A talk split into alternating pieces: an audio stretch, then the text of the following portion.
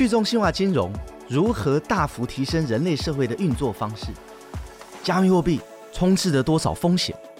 区块链究竟解决了什么大痛点？Web 三大西进的道路上，我们都是拓荒者、冒险者、开创者。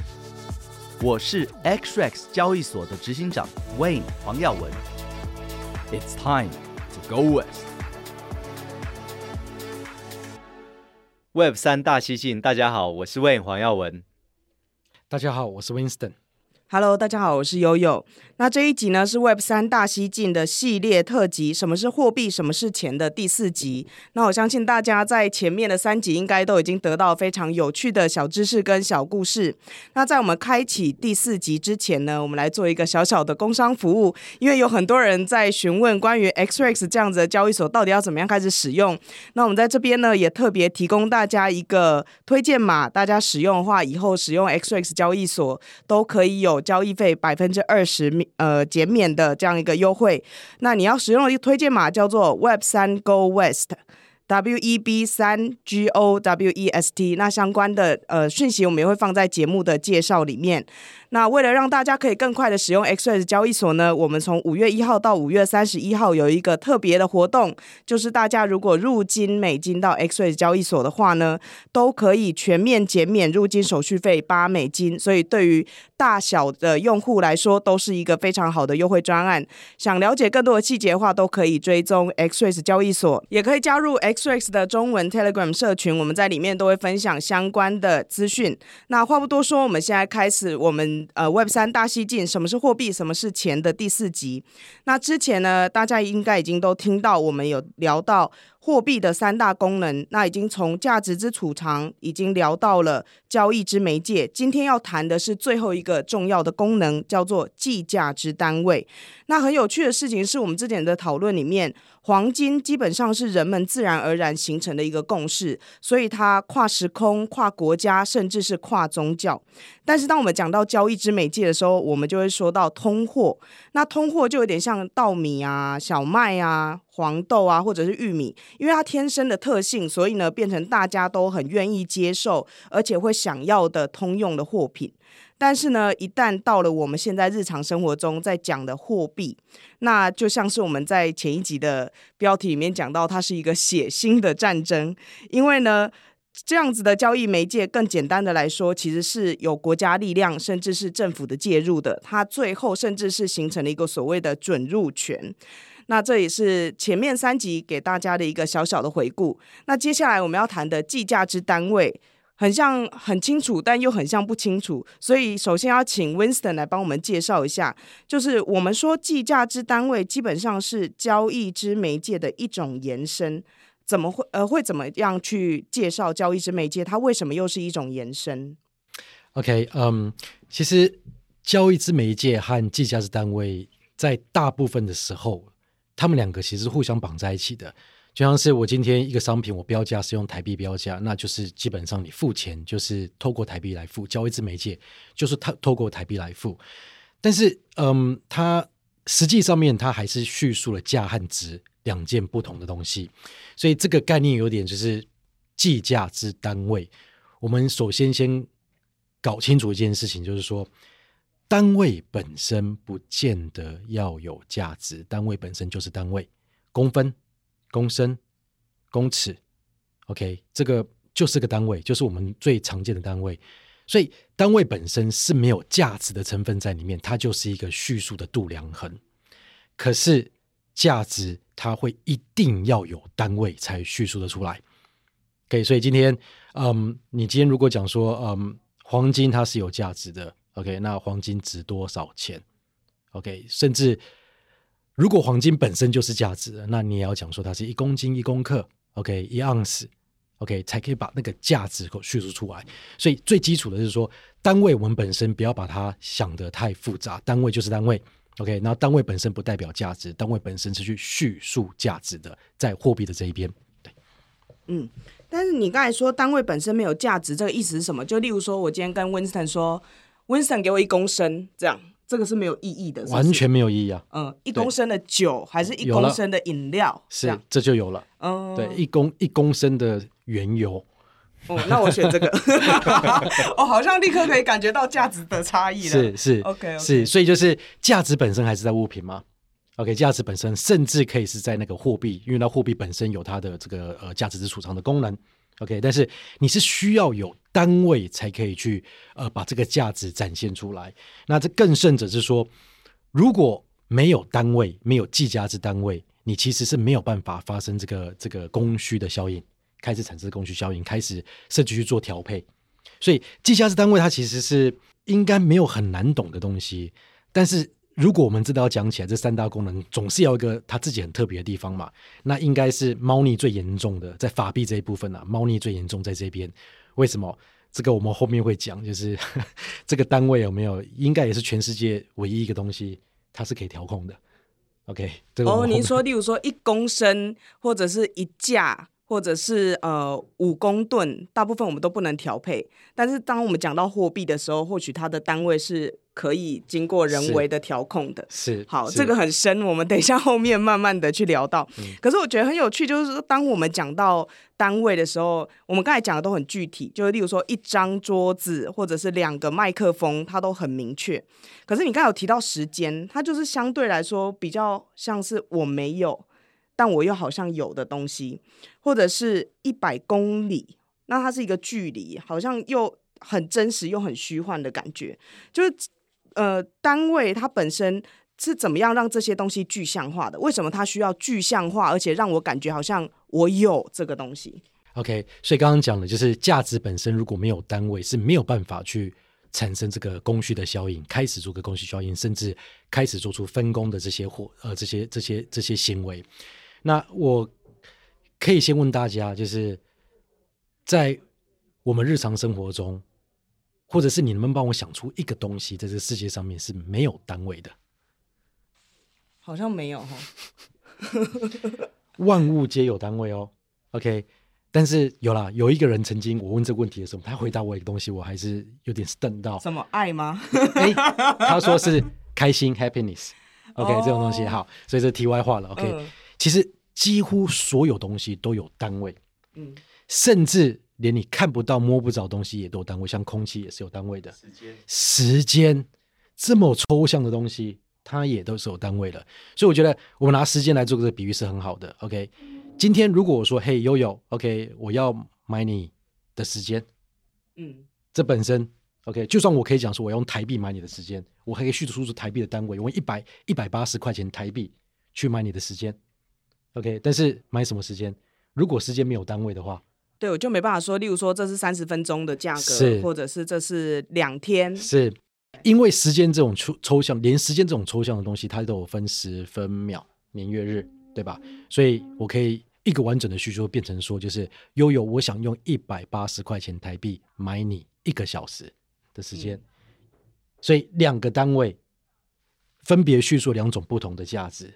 代表两种不同，一个是你时间，你一个小时的时间价值，OK，那另外一边是我用我的法币，一百八十块钱法币台币这个单位来虚度价值，OK，那这两个才有办法产生供需，甚至交换，甚至交易。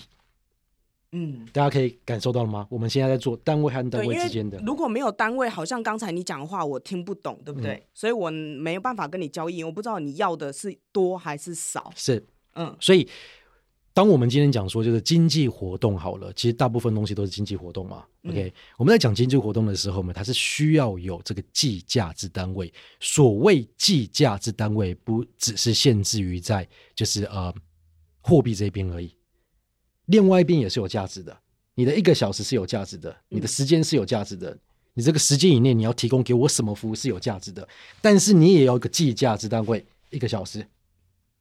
所以我可以这样讲，就是说刚才我们在讲的东西其实是两种价，一个叫做价值，一个叫做价格吗？是，对，所以价值就是价钱和呃这个价值这两个不同的事情。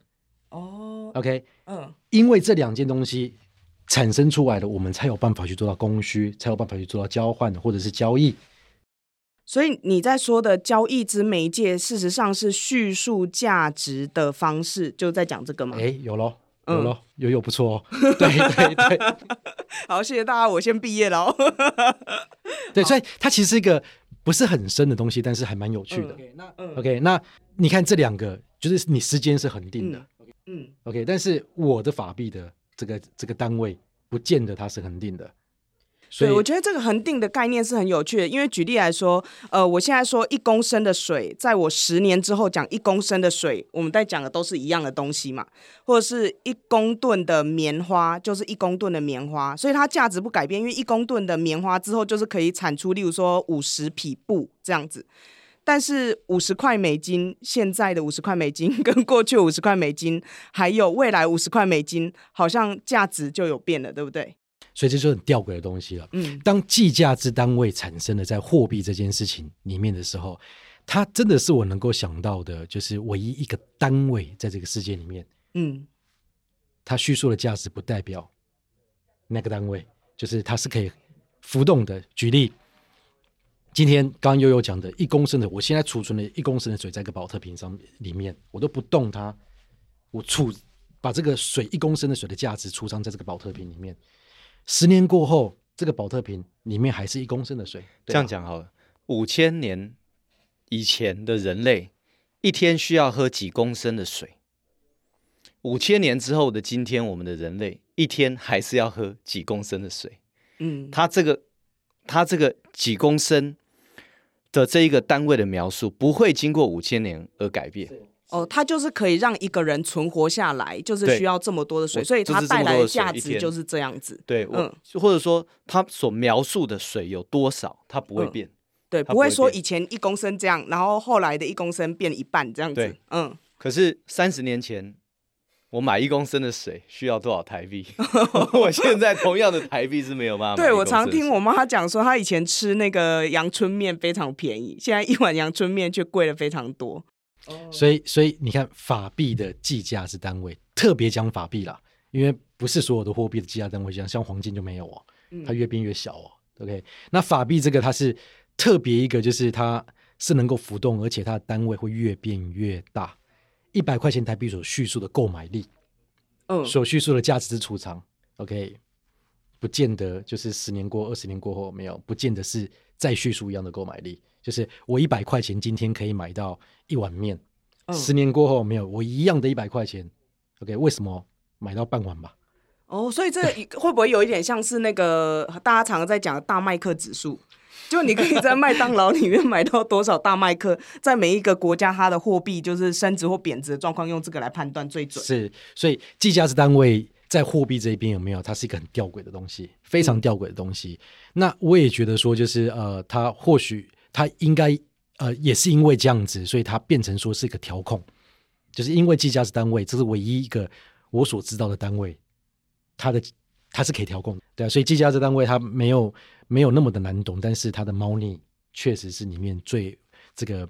这个贵最诡谲的，对，真的是这三个功能里面最诡谲的。嗯，可是因为上一集我们有讲到交易之媒介，基本上因为它是一个准入权，它里面涉及到国家主权啊，或者是你对经济上面的调控，对于社会运作上产能的分配，所以呢，它出现了呃比较特别的一个呃准入权的这样一个特性。那单位呢，就是计价之单位，也是因为这样子吗？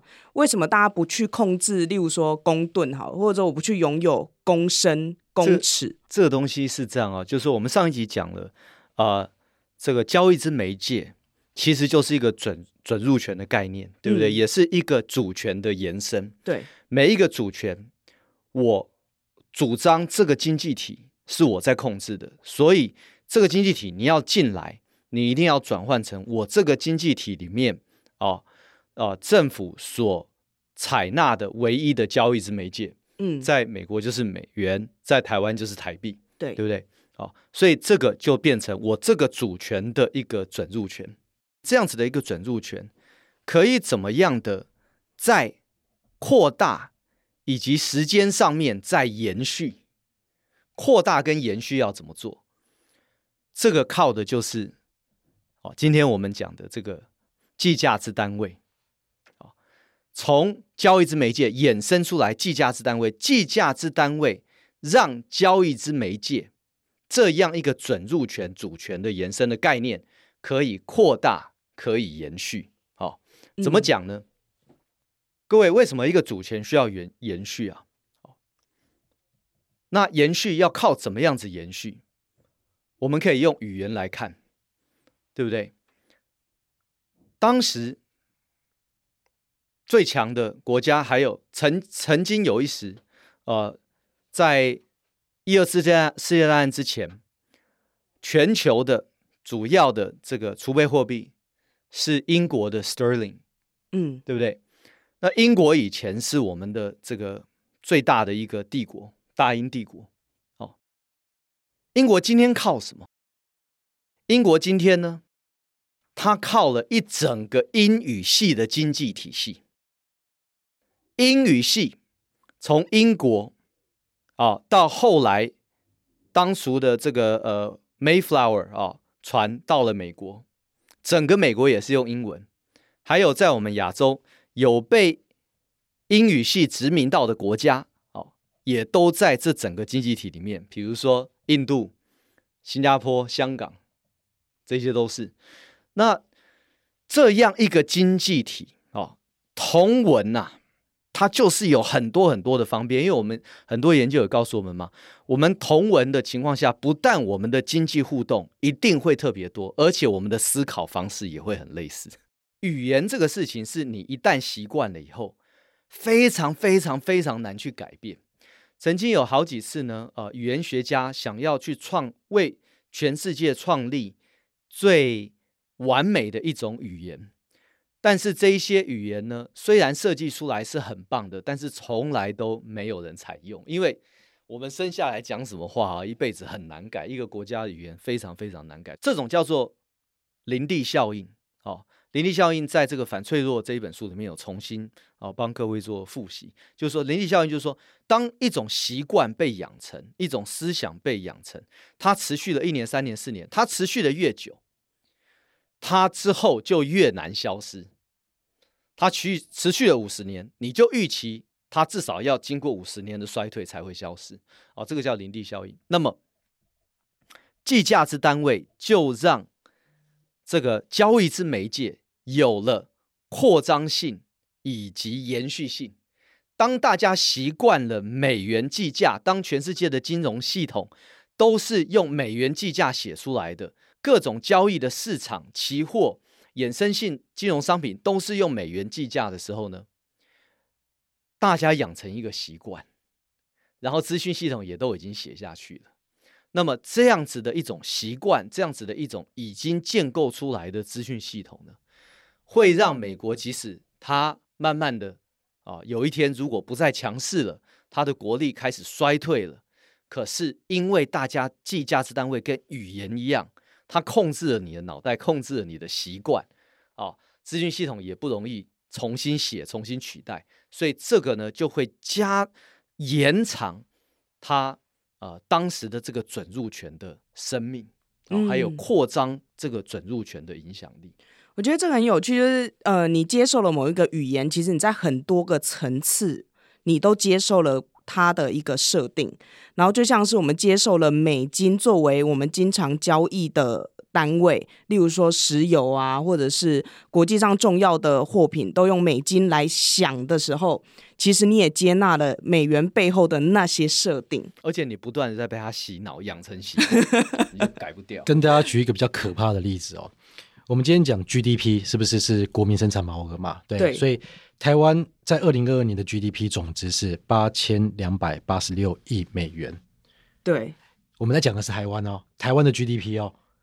所以，但是我们用我们却用美金，对不对？对，它的交易之媒介，这里面的交易之媒介一定都是。哦，你说在台湾境内，大家在生产或交易的时候，其实我创造的价值都是用台币来买卖嘛？交易这媒介，对、嗯、对。但是为什么这个计价是单位有没有？当我们在叙述这 global GDP 的时候，我们却是把它自动转换成哦，台湾在二零二二年的 GDP 是八千两百八十六亿美元。哦，为什么你不用台币去讲？因为大家才听得懂，对不对？可以这么说嘛？就是说这样子，例如说印度人收到这个讯息，他也知道我在讲什么。是，所以这是 Wayne 刚刚讲，他用语言去比喻是个很好的一个案例。然后这个林地效应，嗯，OK，这个其实是还有蛮大的影响力。对，所以如果我们说交易之媒介是很粗暴的，就是说你可以或你不可以，这是一个准入权。那计价之单位，它某种程度上是一种潜移默化、更软性的去内化了你，而这件事情，就你使用哪一个单位，变成一种你的文化、你的习惯，而它无法改变的时候，对，让这种准入权有生命，可以一直延续下去。就是权力的具象化是吗？可以这么说，延续而且延续。哦，当你养成习惯了，其实某种程度语言、宗教都是一样。对，因为现在例如说一桶原油，大家都想说啊，那就是多少美金。可是你叫我换算多少人民币，或者是换算成多少伊朗当地的货币，我真的很难。对。休息一下，马上回来。Web 三大西进是由 XRX 交易所与数位时代旗下的 Web Three Plus 平台联名推出的 Podcast，每两周推出新内容，由 XRX 的两位共同创办人 Wayne 黄耀文与 Winston 萧慧宗，以及执行长办公室资深总监 Yoyo 游指为轮流搭档，与各方嘉宾切磋交流，深入解析 Web 三的最新动态。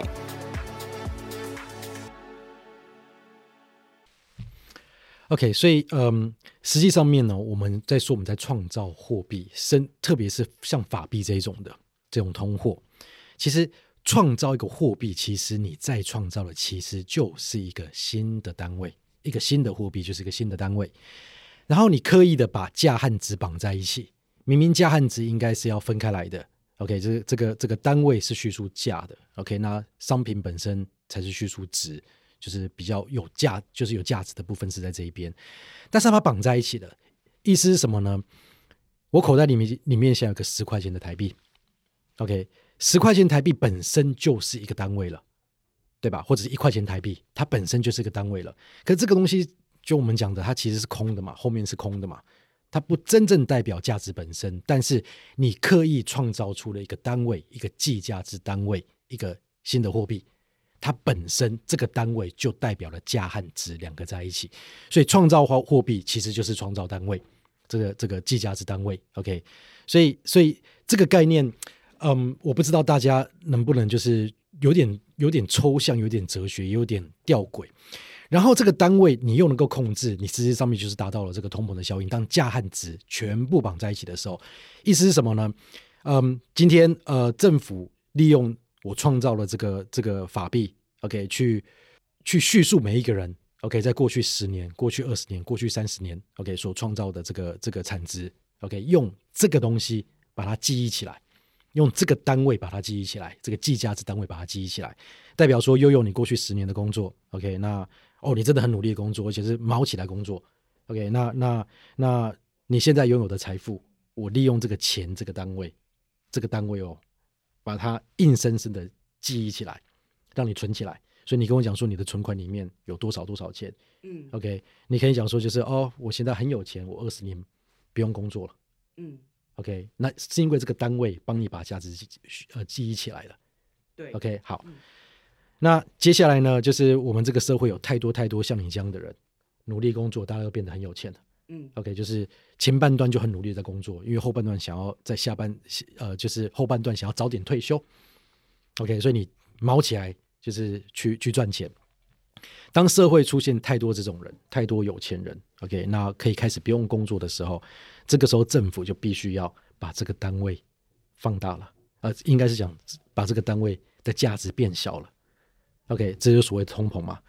你是说让我得要再去更努力赚更多吗？不是，你原本计算就是你，反正你现在存款里面有的钱够你足够活十年都不用工作。哦，但有越来越多跟我一样的人话，例如说本来一颗苹果大家十块钱就愿意买，但是接下来就是因为有太多人要去竞争买那个苹果，所以例如说二十块我也愿意买。啊，不是，是你的存款透过计价呃计价之单位，嗯，OK，透过钱这件事情，OK，存起来了，你的存款里面有太多的钱了，嗯，对，你可以接下来十年都不用工作，嗯。那会造成社会的问题，对，所以我让我所有的物价，OK，完全 double。你原本十年不用工作，你现在五年就要跑出来了，对，就出来工作，继续贡献你的。所以我让你的那个单位的价值缩小啊，我是用政府的权力来让这件事情发生，不见得是透过市场机制。所以通膨有时候是故意的嘛，对不对？是，对，是调配，它是有调控，它是一种调控，因为这一整件事情我还是要讲嘛，它是要产生这个社会的产能。这个效率嘛，对不对？这是唯一目的，唯一目的。对，那当然了，如果你已经到了这个退休年龄，嗯，OK，那你就退休了，不应该是你在贡献这个生产力，是接下来这些年轻人贡献生产力。那以前贡献生产力，社会福利会去照顾你啊，这些这个是正常的，本身就应该这个样子。可是当社会繁荣的时候，尤其是我们挂入金融的这种这种秩序的时候，这种手段的时候，我们常常会让某某一部分的人，OK，赚了太多的钱，嗯，OK，那那如果太多这种人，他贫富差距可能会变大，或者是。嗯，这个太多太多人不用工作了，OK，那是瞬间就是你会觉得说，哎，我们的失业率太低，因为失业率太低也会是个问题，OK，、oh. 什么叫失业率太低会是个问题呢？因为失业有两种嘛，对，就是呃，真正的失业率它的计算的方式是说，你想工作但你找不到工作，你才纳入失业率，OK，但是你很有钱，你根本不想工作，所以你没有你没有在工作，那不算是失业率的其中一部分。所以，当这个国家的劳动力没有没没有被充分的，就是发挥出来，OK，那但他失业率又是低的，那这是问题很大了，代表太多人有太多的钱，OK，所以他根本不想出来工作。那这个时候呢，我就必须要启动这种类似这种通膨这种机制去调配。那实际上的意义就是我把你的钱变小，你的存款里面的一千万，OK，可以让你过十年的生活，OK，我瞬间让它变成你只能过五年的生活。然后还不行，你还不出来工作，变二点五年，OK？那不好意思，那个记忆价值的工具，那个计价值单位有没有？就是记忆你的价值，OK？十年过去工作，二十年过去工作，工工作的这个这这这个单位，我瞬间把它变小了，只是你不知道。但是你所熟知的一块钱，那个单位不再是你知道的那一块钱。全世界应该只有钱会这样子，那个单位有没有的度量衡是随时在调控的。随时在调控的，对啊，十块钱不代表十年后还是这个十块钱。所以我们现在常看到，就是例如说，大家在讲美国的失业率有多高，或者是美国通膨指数有多高，或者是台湾到底要不要打房，全部都是和计价制单位有关，很大的关系，嗯，非常大的关系。就是美国现在是在讲失业率高，又要解决失业率高的问题。前一阵子失业率太低。对，而他失业率太低，就我刚刚叙述的，是因为前一阵就是 COVID-19 那阵子，就是 QE 撒钱撒太凶，嗯，OK，就造成我随便买股票，随便买什么都涨，OK，然后就是大家都赚到钱，然后不愿意出来工作，劳动力现在严重的不足了，嗯，所以失业率太低，因为你根本不想工作，所以不会有失业率嘛，嗯，OK，所以他逼着你有没有出来，他把失业率就是我要把它逼出来，OK，所以通膨为什么现在美国正在这个。其实 Q E 四次 Q E 所所所带来的后果，现在正在产生，而且它已经有点失控的概念了。所以这种恶性通膨，OK，会逼着这些这些人，OK，瞬间他的购买力，OK，会降低。不管你存款里面有多少钱，你的购买力就持续的降低，持续降低。唯一的原因是，你看嘛，如果你今天当时的计价值单位，什么计价单位呢？就是你过去挣到钱的计价值单位，OK，去储值起来，OK 的计价值单位，如果是透过黄金，你今天不会发生这个事情。嗯，那是因为你过去挣到了钱，OK？那你的计价值单位就是出资起来的计价值单位是透过法币，那你就铺显在，这是一套系统，我可以调控，所以这个单位我是可以随便调控的。对，那我的调控方法是什么？就是我我身为一般的公民，其实好像没有什么感觉到有在调控这件事情，但就你在说，好像是随时随地在发生，对不对？电费有没有？你本来就是一样的电费，我给你两倍。哦，你说电费调涨？对啊，嗯，一颗苹果物价有没有本来十块钱有没有？我变成二十块钱。哦，高丽菜变一颗一百块。对，嗯，那你的购买力是不是变低了？你的钱没有变少哦，实际上面就是那个单位感觉起来没有变少，但是那单位所叙述的购买力完全完全就是变低了。所以我们说课税有两种嘛，一种是你每年所缴的所得税，对，对不对？呃，对对，个人来说啦，我们个人有感受。第一个就是所得税，那第二个呢，就是这种通膨税。但是比较各位如果仔细去想呢，比较可怕的是所得税，你是一年缴一次，缴完了就是你的钱了。可是通膨税呢，啊，因为每年你的钱可能都会因为央行的调控而变小一点点，所以这个通膨税呢，你是缴完了所得税以后，你接下来你一辈子继续缴这个通膨税，你每年都被课一次。哦，那所以这个就是呃，在计价之单位上面所赋予任何一个主权啊，他、可以去做的。呃，另外一个嗯、呃，主权可以透过哦这个计价之单位来做的，比如说就像我们看到美国对俄罗斯的制裁，对不对？好，就是说因为全世界都用美元来做这个交易之媒介跟计价之单位，所以哎，那。他因为俄罗斯手上还有很多美元，然后主国际上做交易什么的都要用到美元，所以呢，他可以这个透过美元哦的呃使用，因为这个他毕竟他掌控嘛哈、哦，去呃对俄罗斯达到制裁的效果。那区块链在计价值单位上面呢，带给我们什么样的新的机会？啊、哦，区块链是一个分散式账本技术，我们可以看到已经发生的就是说。比如说，在这个呃，政府可以透过他所推行的计价值单位，而达到制裁啊，达到权力的使用的啊这一方面呢，我们呃呃，比如说这个去中心化协议 MakerDAO 啊，它做出来的这个 DAI 啊，哦，它就让美元呢变成。比较纯的，他他把美元看成是比较纯的一个单位，哦，纯的一个单位，不见得直接绑定后面的这个呃美国的这个呃呃主权或者或者准入权，哦，所以呢，我是一个合成的美元，我后面的储备是以太，啊，或者说今天的 liquidity LUSD。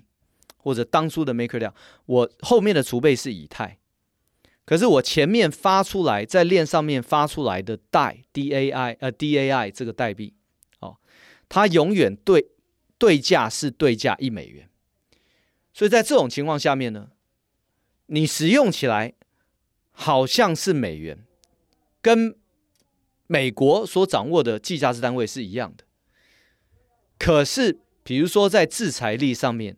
它是不受美国所控制的，哦，因为它是一个合成的美元稳定币，去中心化合成的美元稳定币，而且 MakerDAO 呢，它做得很彻底，它又没有法人的存在，所以即使美国政府要抗议，啊，说哎，怎么俄罗斯都在用带这个美元稳定币，我们正在制裁俄罗斯，不行，它没有抗议的对象，比较没有抗议的对象，啊，像这这样子的一种新的一个单位的实作。啊，比较纯的啊，比较脱离主权的影响力的单位的实作，就是区块链上面带给我们的机会。所以，嗯，补充一下，就是像 Wayne 刚刚讲的，以区块链创造出来的 DAI，它其实也在创造单位。对，OK，它在创造一个新的美元单位，不见得是直接是美元，其实根本不是美元，对吧？OK，所以钱在创造单位，也是在呃。创造钱就是在创造单位这件事情，也是全世界唯一一个单位，它是绑在一起的。所以你有听过说我说我放了太多公升出去，所以造成淹水，没有这种事情嘛？公升就公升啊，嗯、对吧？单位是单位，单位不能被就是你可以被定义，但是你不能被创造。但钱是唯一一个单位，我放了太多钱出去，就放了太多的单位出去，造成了通膨。你看这个单位是可以被掌控的，因为它把价和值绑在一起。嗯，计价是单位。所以这个单位本身就已经是一个东西了，它已经公分有没有？你握不到，它只在叙述某些东西的一个单位。嗯，但钱这种特别的单位，这种特别的计价值单位，我放一个出去，单位一个出去，那个单位就在市面上面流通。我放太多，我再放太少，我可以去控制那个单位。OK，所以创造钱就是在创造单位。OK，这个是这个概念。而区块链其实它带来的这个。过去了，过去了，很少这样的案例。其实钱是一个，就是一个真的是很特别的一个单位，很特别的一个单位。OK，但是区块链它给我们真正的启发，其实什么？其实就是创造单位的能力。OK，所以在在这个天下的这边，我们有讲过一句话，就是虚拟它不代表是呃数位，不代表是虚拟的，而虚拟也不代表不存在着。可是。重点在于说，任何东西它是不存在着或者虚拟的，它就是碰不到、摸不到，跟时间是一样的嘛。你唯有赋予它一个单位，你才开始有办法产生这个真实的这个握有的感觉，去拥有它的感觉。那唯有你创造这种拥有啊，然后这种单位的感觉，你才可以创造出这个供需的效应。所以它体现不只是在就是呃货币这件事情，但是它先让你看到了，比特币也是啊，从来就没有比特币这种东西，你根本不能 cash out，没有这种事情，它就在一个账本里面记着。可是它偏偏就是用区块链创造出这个单位，让你握有的感觉。OK，所以这个是很，所以我一直觉得比特币它是一种很哲学性、非常非常哲学性的一种另类去展示钱、另类去体现钱、另类去体现单位、另另类去体现价值。它是透过区块链创造出了一个单位，OK，然后慢慢的、慢慢的，所以是个很大的反思。对嗯，但是呃，总结一下刚才 Win 跟 Winston 说的，就是呃，如果是呃各种的单位来说的话，其实单位的目的是为了要表述价值嘛。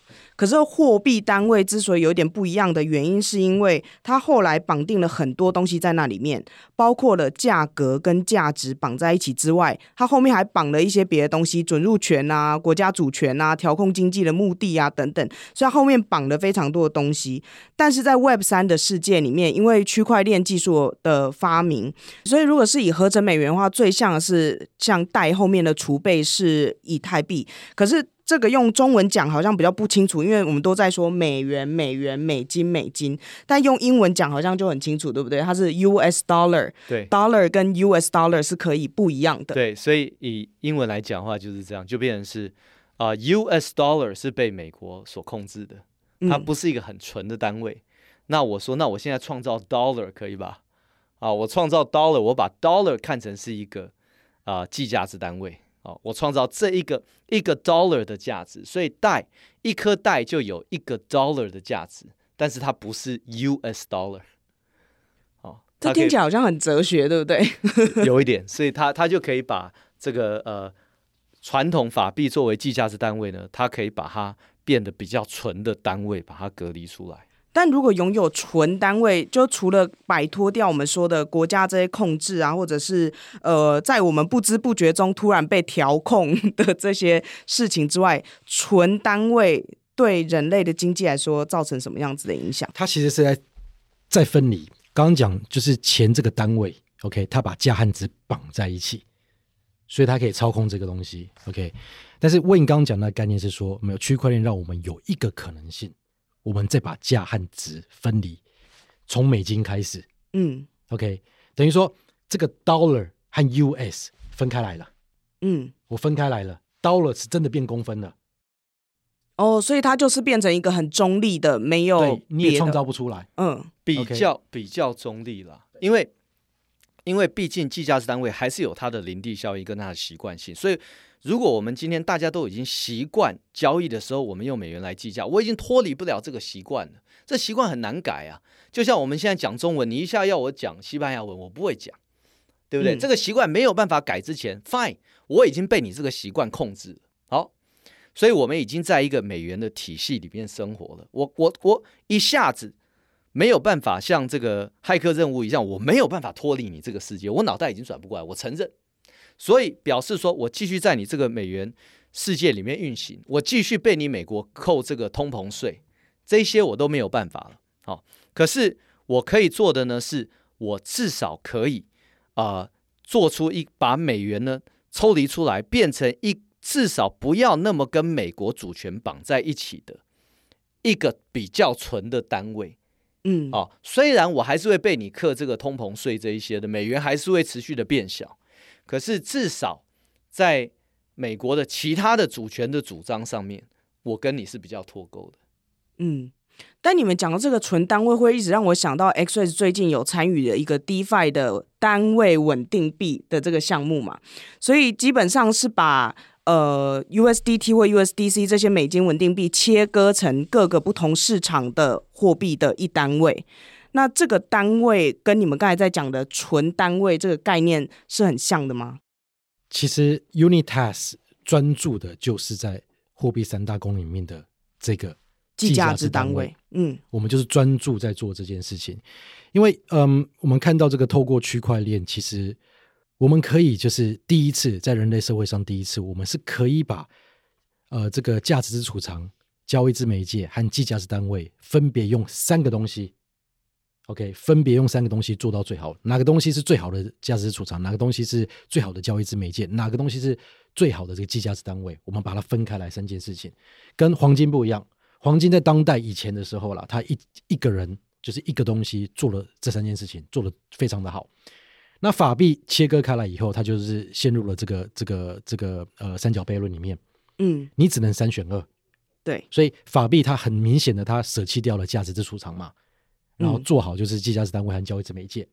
OK，嗯，那这一次 Unitask 我们想做到的是说，可不可以我们也不要就是在这个三角悖论里面三选二，我们就让三件事情做，分别就是专精在做，就是呃三个不同的的这个功能，但是我们可以透过区块链把它串起来，去形成一个或许。更好的一个一一一套这个这个系统，更好用的一套系统，对，所以那在这里面呢，呃，Unitas 只专责负责在这个这个呃这个计价值单位这个部分。对，所以简单来说，我们在下一集很可能会放很多的呃时间，基本上是在讨论。呃，Unitas Protocol 这样子的一个单位稳定币的 DeFi 协议，到底在纯单位创造跟它真实创造了单位之后能够有的应用会是什么？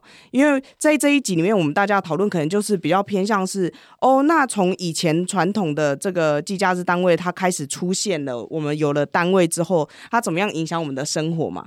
可是区块链的。呃，技术出现了之后，它好像翻转了呃传统金融有的限制。因为一般来说，以前我们想到创造货币就是创造单位，谁可以创造货币？就只有国家吧。好，今天这一集呢，跟大家分享的计价之单位，原本以为听完会更乐观，结果听完之后，好像觉得自己的身心灵都被摧残了。就先控制了一下我可以用的工具，然后呢，我所使用的语言跟我脑袋里面所想的事情都被操控了嘛。讲完计价之单位，基本上是卡在这里了。但是呢，有一点点好处，就是说给了我们一点点希望，至少在 Web 三的世界里面，我们有可能会更纯。有可能会更自由，但是呢，在我们更自由的同时，也有可能会出现更竞争的情况。对，所以这个是我们在 Web 三世界里面，现在同时还在进行着，我们都不知道未来会发展成什么样的方向。但是了解到货币的三大功能，是很可以让我们去了解到未来在加密货币的世界里面，很可能出现什么样子新的应用，或者是呃新的呃情况，让我们可以摆脱过去的束缚。但当然，它同时也带领我们去反思一下，在我们的生活之之中，就是无论是我们现在日常生活，或者是之后我们大家都要一起进入的 Web 三的世界里面，我们控制了什么？又被什么控制了？我觉得最后反而是带带到了这样的一个题目。那在下一集“什么是货币，什么是钱”的系列特辑，我们将会再带到另外一个题目，也是今天有稍稍的提到，Wayne 跟 Winston 都有讲到的 Unitask Protocol 这一个单位稳定币协议，它到底为我们创造了什么样子的单位的概念？那这个单位未来在台湾或者是在不同的市场里面，又可能为我们带来什么样新的可能性？怎么样？用 DeFi 去合成台币是这样，或者是运用美元的概念，或者是 Dollar 的概念，去创造出更多新的呃呃，创造出更多的单位，而且它是更纯的，不是台币，是台币单位，台币价值单位。对，所以大家听到这里有没有已经开始有一点觉得烧脑了？美元单位跟美元是不一样的，不一样，不一样。台币单位跟台币是不一样的，完全不一样。对，台币价值单位和台币不一样，它是以台币的概念去叙述，就是呃价值。嗯，哦，那个下一集再再再拼吧。Wayne 跟 Winston 这两位那个超级讲师现在已经开始烧脑，怎么样把这件事情讲清楚？但我觉得这个提问在这一集现在这带给大家是很重要的，就是台币跟台币单位，然后美金跟美金单位，甚至是其他的，例如说欧元跟欧元单位。这个都是不一样的呃概念，可以在大家听完这一集之后仔细的去思考。那如果你喜欢 Web 三大西进的内容，欢迎你订阅，并且多多帮我们分享。那我们期待下集跟大家再见喽。拜拜，拜拜，谢谢大家，谢谢大家。那在节目的最后，还是要提醒大家，如果大家喜欢我们所分享的内容，也想要使用 XREX 美金和虚拟货币交易所的话，我们在这边提供大家一个优惠码。